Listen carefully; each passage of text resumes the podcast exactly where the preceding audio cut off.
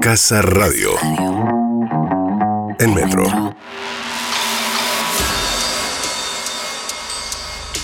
Omar conducía su camión por la ruta en la noche prematura de invierno con la radio a todo volumen. El teléfono, quizás, llevaba un rato sonando. Atendió recién al ver por el rabillo del ojo y de casualidad que la pantalla se iluminaba. Hablé. Dijo, Sí, oso activo. respondieron del otro lado.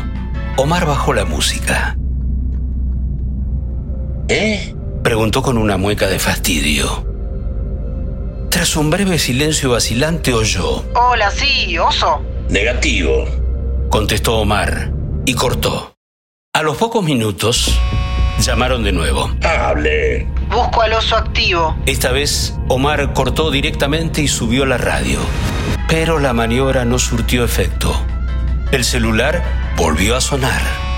El camionero reconoció el número.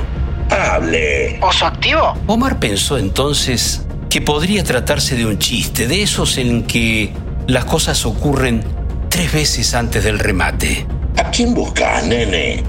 Por la voz, calculó que el otro no tendría más de 20 años. Apostó a que la palabra nene iba a intimidarlo. Busco al oso activo.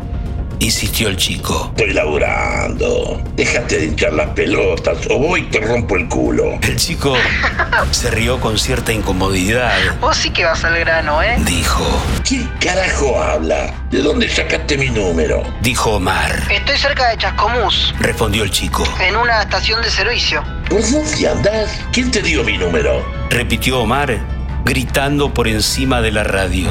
Nadie, dale. Vos sabés. No, no sé. Estoy en el baño. ¿Ajá? Dejaste tu número acá. ¿Dónde? En la pared, en el meadero. ¿Pero por qué no te vas un poco a la puta que te parió, pendejo? dijo Omar, y cortó. Subió a la radio y fue calmándose de a poco. Se distrajo con los carteles publicitarios que se deslizaban a un costado de la ruta.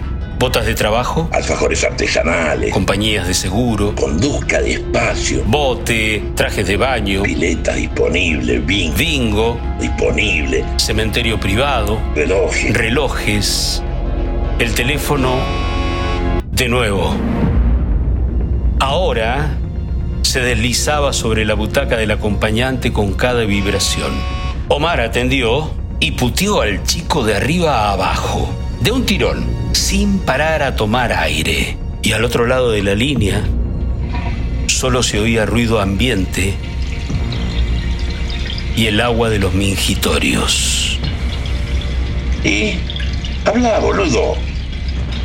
ordenó Omar. 15 El chico 409 recitó un número de teléfono. ¿Es ese? Omar inhaló largamente. Mantenía las muelas apretadas. Mirá, Dijo, esforzándose, tratando de hablar con calma. estoy manejando. Soy camionero. Trabajo para un frigorífico. Algún pelotudo compañero mío debe haber parado ahí y escribió esto para joder. El chico no respondía. Borra el número. Dijo Omar. Casi le dice que buscara otro graffiti, que las paredes de los baños están llenas de propuestas por el estilo, que seguro iba a encontrar algo que le gustara, pero solamente agregó. Tachalo, por favor. Ok. dijo el chico y en esta oportunidad fue él quien puso fin a la comunicación. Omar continuó manejando. El cielo estaba completamente cubierto y las nubes, bajas, prometían tormenta. Unos kilómetros más adelante, el indicador del tablero marcaba que el tanque estaba casi vacío. Omar paró en una estación de servicio y mientras un playero preparaba el surtidor, fue al baño. Se preguntaba si el chico lo habría llamado desde aquella misma estación. Era poco probable. Faltaba todavía bastante para llegar a Chascomús. Mientras meaba, se fijó si veía su propio número de teléfono en la pared de los mingitorios. Nada. Había, en cambio, grafitis a favor y en contra de algún club de fútbol, los infaltables dibujos de pijas y alguna arenga política, y nada más. Cuando salió, llovía con furia. Pagó el playero, corrió hasta el camión y trepó a la cabina. Encendió la calefacción y mientras entraba en calor, miró por la ventanilla. Un perro andaba por la banquina tratando de ponerse a resguardo. Omar sacó el teléfono y buscó el número del chico en el historial de llamadas. Escribió un mensaje de texto ¿Lo tachaste? y lo mandó. La tormenta no cedía. Era peligroso reanudar el trayecto. Omar siguió esperando. El teléfono permanecía mudo. Volvió a escribir Como llueve. pero se arrepintió y lo borró. Dejó el teléfono sobre el asiento del acompañante y esperó. Seguía sin sonar. Se preguntó si estaría dentro del área de cobertura. Revisó por si acaso la casilla de mensajes. Nada. Escribió otro, ¿En qué estación? te- pero lo borró también antes de completarlo. Apoyó el teléfono en el tablero, boca abajo. El campo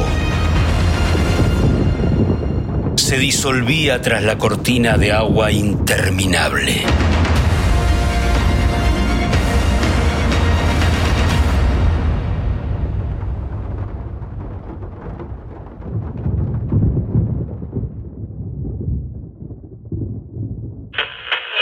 Casa Radio. Casa Radio.